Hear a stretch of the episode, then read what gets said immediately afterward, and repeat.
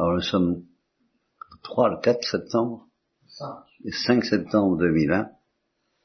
Bon, alors je voudrais enchaîner sur ce que je vous ai dit ce midi à propos de la légende du grand inquisiteur. J'ai un effort intellectuel à faire pour retrouver mes idées, patienter le plus possible. Euh, je, je, je, je, vous rappelle que bon, les, les deux grands mystères qui habitent Ivan Fyodorovitch, le petit nombre des élus et le mystère de la liberté.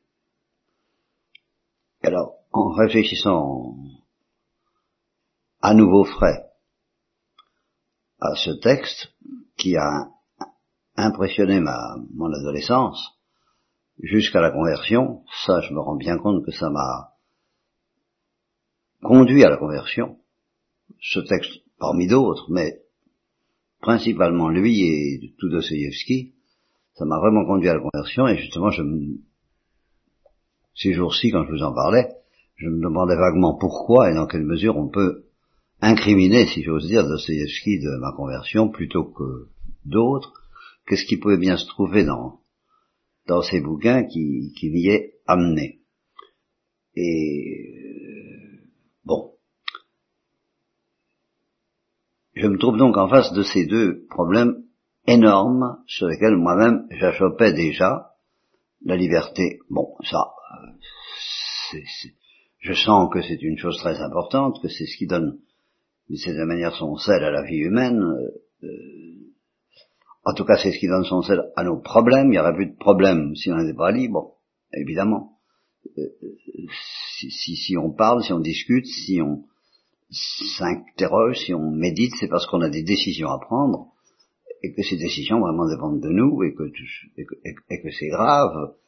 Quand un jury se réunit pour délibérer, pour savoir si euh, telle personne est coupable ou n'est pas coupable, il y a, une liberté de décision de la part de chacun des jurés qui est une, une énormité, c'est très grave, et c'est ce qui fait tout de même toute la densité, tout palpitant de la vie humaine, aussi bien des romans que de la vie réelle. Bon, voilà pour la liberté. Le petit nombre des élus, ben, euh, j'avoue que ça m'a jamais emballé, bien entendu, et que ça, ça m'aurait plutôt dissuadé d'être chrétien, c'est évident. Et maintenant, ayant expérimenté pas mal de choses, je suis obligé de convenir que ce qui se passe dans le monde, on, dit que je suis pessimiste, je ne peux pas être plus pessimiste que, que le Christ quand il dit euh, le chemin est large qui mène à la perdition. Nombreux sont ceux qui s'y engagent, le chemin est étroit qui mène au salut, peu nombreux ceux qui le trouvent. Ben, si c'est pas du pessimisme, euh, où est-ce qu'il... Euh, bon. Ben, ce pessimisme dissuaderait aussi facilement d'être chrétien. Donc, en ce sens-là, je comprends Ivan Karamazov euh, de rendre son billet, surtout si on ajoute une chose dont je n'ai pas parlé ce midi, qui est la souffrance des innocents. Alors, la souffrance des innocents, ça, ça n'arrange pas le tableau. Ça, ça, ça conduit davantage encore, semble-t-il, au désespoir ou au découragement. Euh, à toutes les folies de, Ivan et de tous ceux qui euh, euh, jettent, je trouve pas mes mots, enfin tous ceux qui, abandonnent la partie, qui renoncent à y comprendre quelque chose, qui renoncent à, fond, qui disent comme Dimitri, Dieu n'a créé que des énigmes. Voilà. Et alors, approche de cette énigme et revient intact. Ben, en effet, c'était bien, ça résumait bien ce que je sentais de l'existence avant de me convertir. Dieu n'a créé que des énigmes, euh, et, euh, si on les affronte, ben de trop près, on, est, fichu. Il n'y a pas de réponse. Voilà. Il n'y a pas de réponse. Il y en aura une au ciel, nous promet la révélation chrétienne, mais sur la terre, il n'y a pas de réponse. on peut y croire et espérer la réponse au ciel. Euh, comme, dit Ivan, je baiserai, je, je, je, je m'inclinerai, je, je, je, mais pour le moment je l'admets pas parce qu'en attendant il n'y a pas de réponse. Et alors c'est là que je l'ai déjà euh, laissé entendre ce midi, mais j'y suis revenu à nouveau après ce soir, c'est ça dont je voudrais vous parler. Dans la légende même du grand inquisiteur, il y a quand même une réponse. Et si je creuse cette réponse jusqu'au bout, je découvre pourquoi je me suis converti. Et c'est ça dont je voulais vous parler. Et cette réponse, c'est le baiser du Christ au grand inquisiteur. Pourquoi?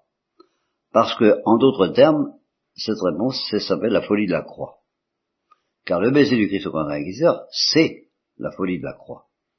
Parce que c'est la folie de la douceur de Dieu allant au devant des bourreaux. C'est exactement ça la folie de la croix.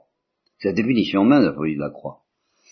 Le Christ se défendant pas contre les bourreaux, et, justement disant à ses apôtres, si je voulais, j'aurais qu'à demander à mon Père de faire dégringoler des légions d'anges, il aurait vite fait d'en finir, on n'avait pas besoin de combattre, mais justement je ne veux pas me défendre. Et euh, donc il, offre sa douceur au bourreau comme il offre son baiser au grand inquisiteur. Et là, eh ben, euh, ça exerce, ça a exercé sur moi tout de suite une fascination. Parce que j'ai senti là-dedans quelque chose qui nous est quand même donné sur la terre. Et que j'ai retrouvé dans la vie des saints. Donc dans la vie de l'Église. ces gens-là n'arrêtent pas d'être euh, envoûtés, possédés, euh, cherche, cherche mes je les retrouve pas, drogués, presque, oui, drogués, par euh, cette folie de la croix, comme par un... Souvent, c'est la seule réponse que Dieu nous offre sur la terre. Non pas pour, c'est pas une réponse si on veut, ça, ça répond à rien du tout, mais c'est un c'est une réalité pratique, c'est une réalité tangible, c'est quelque chose que qu'on peut voir, toucher et vivre à condition de le désirer. Il faut avoir ce que justement saint Thomas appelle l'appetitus boni repromissi, le, le, le, désir du bien qui nous est promis par le Christ. Mais le bien qui nous est promis par le Christ, c'est les béatitudes. Et les béatitudes, c'est la folie de la croix. C'est exactement cette douceur de Dieu qui nous est déjà donnée sur la terre, si nous la désirons.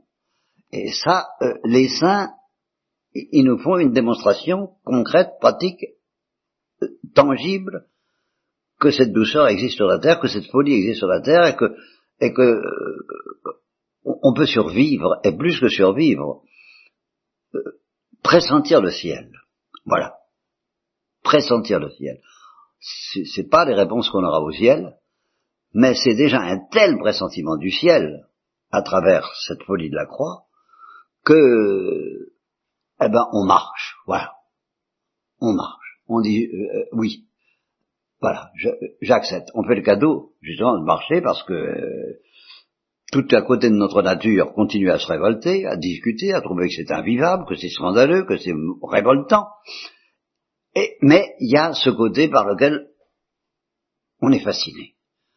On est envoûté on est séduit par cette douceur infinie qui ne se défend pas contre tous ces mystères accablants. Et, alors, euh, on, ben oui, on dit c'est vivable. Et c'est pas l'héroïsme. C'est pas l'héroïsme, c'est une, c'est un don qui nous est fait pourvu qu'on accepte d'y croire. Et c'est comme ça que les saints en témoignent à, tout instant de leur vie et de leur mort. Et, le premier qui, nous offre ce témoignage dans l'histoire, ben c'est le bon larron, justement. Et comme par hasard, justement aussi à propos du bon larron, heureusement que j'y repense, que j'ai bien failli oublier ce que je vais vous dire maintenant, c'est que le, le bon larron, euh, bon, d'abord le Christ lui dit ce soir même tu seras avec moi dans le paradis, ce qui prouve bien que c'est déjà un, avant-goût du ciel. parce que le bon larron lui dit Souviens-toi de moi quand tu seras dans ton royaume. il, lui dit ça parce que déjà, il, il, comprend rien. Pas plus qu'Ivan Karamazov, pas plus que vous, pas plus que moi, le bon larron. Il y comprend rien, mais il sent le goût du ciel dans la croix de Jésus. Voilà. Et à, ce moment, à cause de ça, il lui dit, souviens-toi de moi quand tu seras dans ce royaume. Et le Christ lui dit, ce soir même, tu seras avec moi dans le paradis.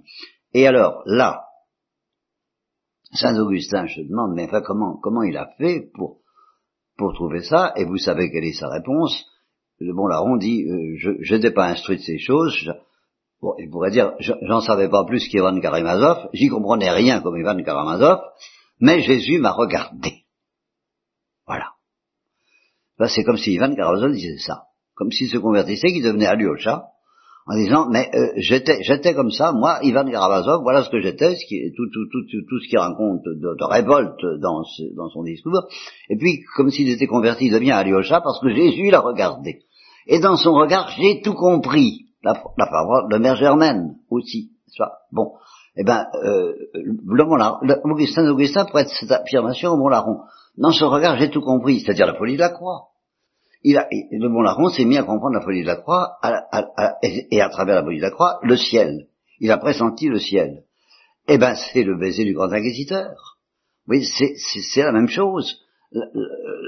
Jésus l'a regardé, le grand inquisiteur, c'est ça, Jésus regarde le grand inquisiteur, et dans son regard, s'il se laissait aller, le grand inquisiteur comprendrait tout, et se convertirait immédiatement.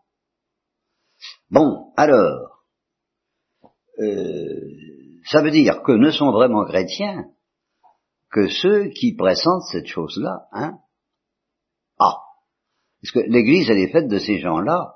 L'Église, dans, sa moelle vivante, elle, est constituée de ces gens-là. Or, il faut croire qu'il n'y a pas que. Nous, nous, le savons.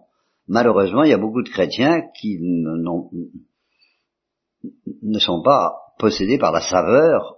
Il ne s'agit pas d'être de niveau. Ce sont des pêcheurs. Le bon était un pêcheur. dès qu'on pressent cette folie, et, je l'ai pressenti à ma façon, sans quoi je ne me serais pas converti, bon ben aussitôt on se qu'on n'est pas de niveau, que qu'il va y avoir un, un, un, un travail insensé pour que tout notre être arrive petit à petit à s'harmoniser avec cette folie. Bien sûr, notre être n'est pas en harmonie avec cette folie, mais notre volonté, notre liberté a dit oui. À partir du moment où liberté a dit oui, L'être, euh, l'intendance suivra comme elle pourra. C'est long, c'est purification passive, c'est tout bazar, c'est la bonne enfance, c'est tout ce qu'on voudra, mais, euh, mais, ça prend du temps. Bon, mais ça n'a pas de d'importance du moment que la liberté a dit oui. Bon, euh, je voulais vous parler de quoi là? Oui, que la plupart des chrétiens, j'en ai peur, justement, sont chrétiens sans avoir dit oui à cette folie et beaucoup refusent même de dire oui à cette folie de la croix. Alors, évidemment, euh, il constitue ipso facto un peu l'ivraie. Et à cause de l'ivraie, ben, il y a des divisions dans le monde, et euh, l'Église catholique romaine, contre laquelle se déchaîne Dostoevsky par ailleurs, parce que lui aussi il a de l'ivraie, eh bien, l'Église catholique romaine euh, se heurte à des... Oui, ce que je voulais vous dire aussi, c'est que... Ah, oui, je sais pas pourquoi je voulais vous dire ça, c'est que le bon, le bon larron ne, savait pas que Jésus était Dieu quand il lui a dit euh, ce soir même tu seras avec moi dans le paradis.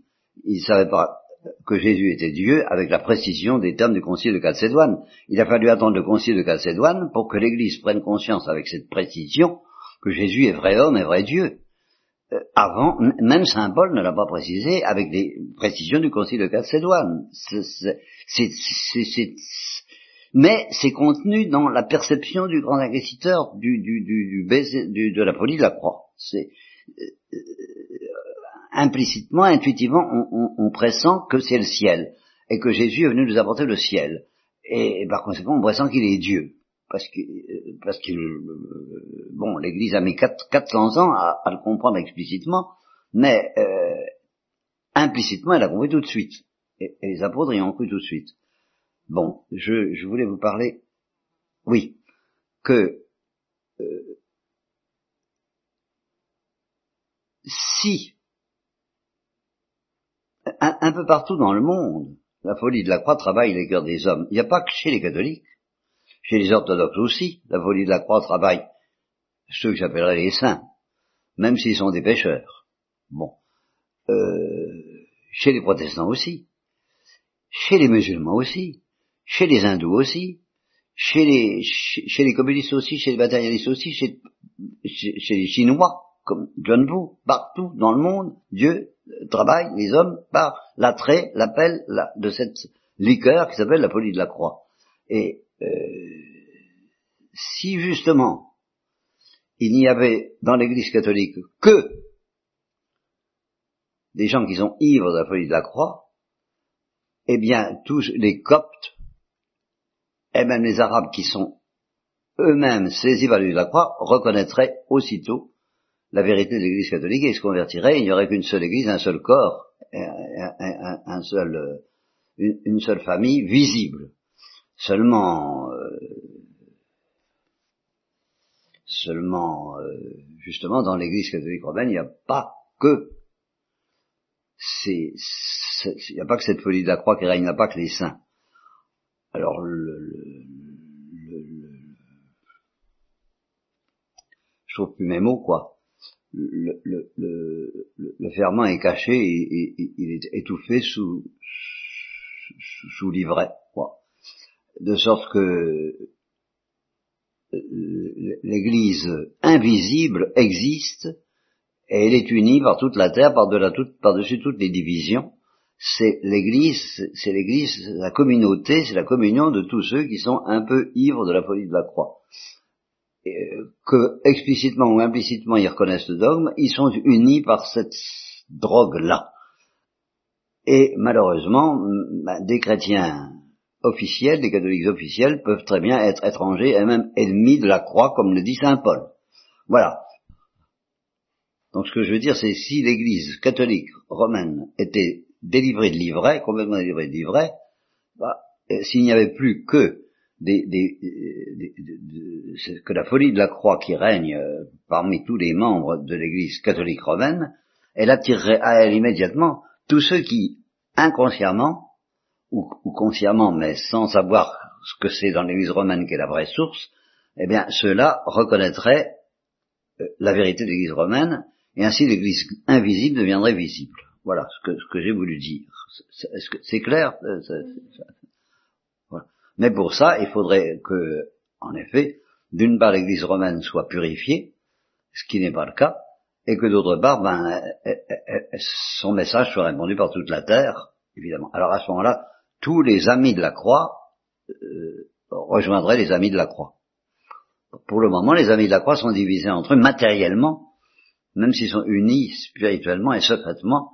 On sent très bien chez certains orthodoxes, par exemple, dans le peuple russe, Bon, euh, Dominique Marie nous le disait, dans le peuple russe, il y en a qui sont indifférents à la question catholique ou pas, pourvu qu'on réponde à leurs questions, et qui sont donc euh, prêts à, basculer dans le catholicisme s'il n'y avait pas la hiérarchie qui s'y oppose, et qui, elle, évidemment, fait partie de l'ivraie, elle aussi, euh, tout au moins en tant qu'elle s'y oppose. Voilà, c'est plus clair? Bon, si vous avez d'autres questions, oui. la grâce, dans, la mesure où, il y a quelque chose de la grâce dans quelqu'un, il est par, la grâce ami de la croix. Alors là, bien sûr, me poses la question, est-ce que quiconque est en état de grâce est ami de la croix? Alors, euh, je, je, suis obligé de dire oui, bien entendu. Mais euh, euh, je ne sais pas trop quoi dire. Il y a, chez, chez, chez les, les, les, débutants, il y, a, il y, a, des prises de position de la liberté qui n'ont pas encore été faites et qui risquent à tout instant. Si tu veux, les, enfants en état de grâce sont évidemment des amis de la croix. Mais, le jour où ils découvriront ce que ça veut dire, ce que ça implique, que fera leur liberté? Alors là, tu n'as pas de garantie. Tant que on n'a pas été mis en présence de certains scandales, d'une certaine révolte, de certains doutes possibles, et que malgré ça, on n'a pas passé outre pour dire oui, parce ce qui, ce qui vous arrive en ce moment d'une certaine façon, eh ben, on ne sait pas comment votre liberté réagira devant l'épreuve. Au fond, ça revient un petit peu à ça. Eh ben, tu me donnes une idée nouvelle que j'avais jamais pensée. C'est qu'il y a ceux qui sont pécheurs et qui se sont, qui, s'opposent, alors là, ceux-là sont pas en état de grâce, Bon, mais parmi les gens en état de grâce, il y en a qui n'ont pas encore été éprouvés de l'épreuve des anges. C'est-à-dire qu'ils n'ont pas été mis en face de la question que Dieu nous pose, est-ce que tu préfères euh, ton, ton, égoïsme, ta lumière, ta révolte, ton, ton, laisser-aller, bien que tu sois en état de grâce, euh, ou est-ce que tu acceptes justement d'entrer dans, ce chemin obscur euh, qui s'appelle justement la folie de la croix?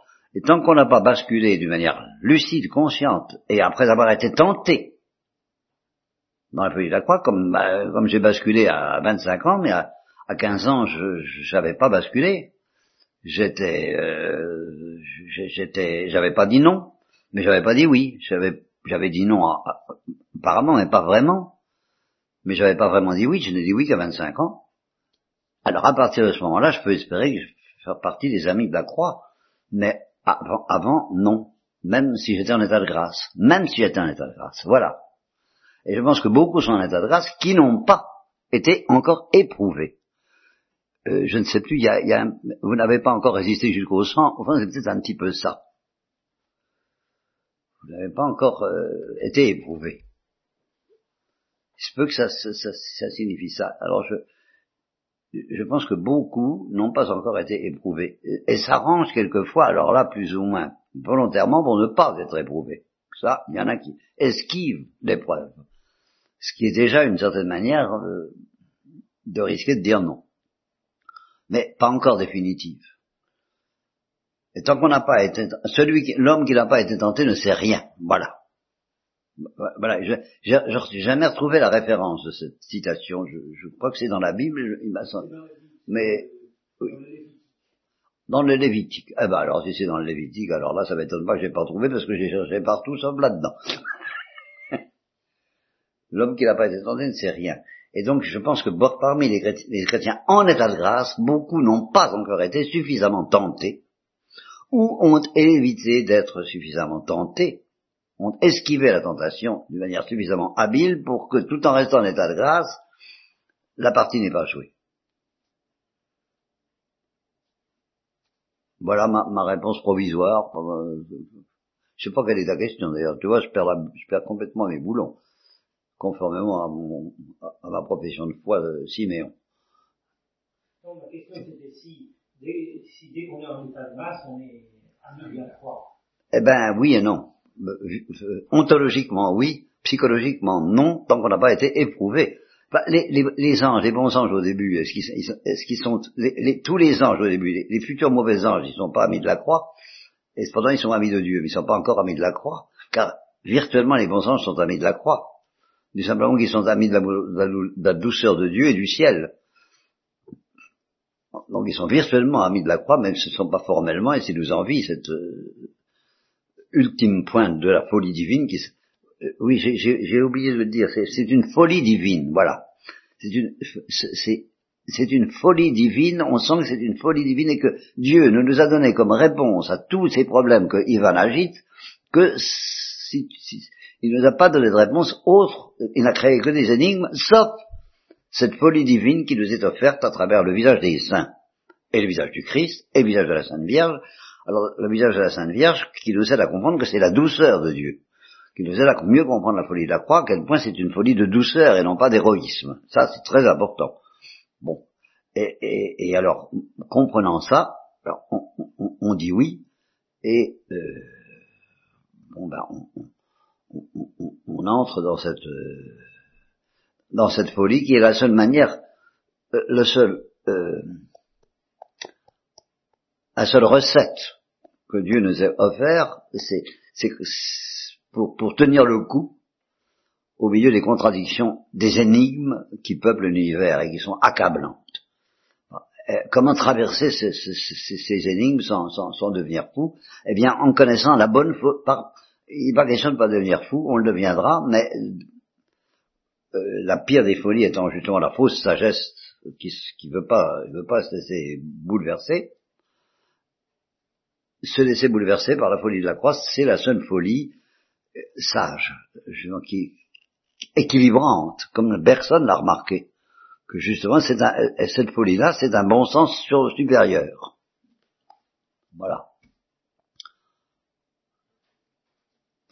C'est fini hein, ou pas Bon, s'il fallait trouver un mot pour définir ce que tu appelles un geste, qui n'est évidemment pas un geste, mais qu'est-ce que c'est que la folie de la croix euh, Ça appartient à, quelle catégorie de choses? Justement, je viens de les passer en revue, je me suis dit, une liqueur, euh, une saveur, euh, je, je, et j'arrive à une chose que j'ai déjà dite à Saint-Eustache, je dirais, je dirais c'est une émotion.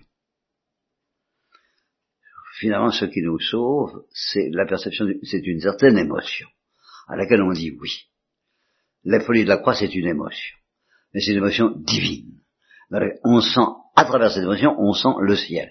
Et sentant le ciel, alors là, on, on oublie tout le reste, on dit tant pis pour le reste. Je n'y comprends rien, j'y comprendrai rien sur la terre. Mais justement, cette émotion même me promet que je comprendrai tout au ciel, mais à condition que j'accepte d'y croire, et en vertu de l'émotion elle-même, j'accepte d'y croire.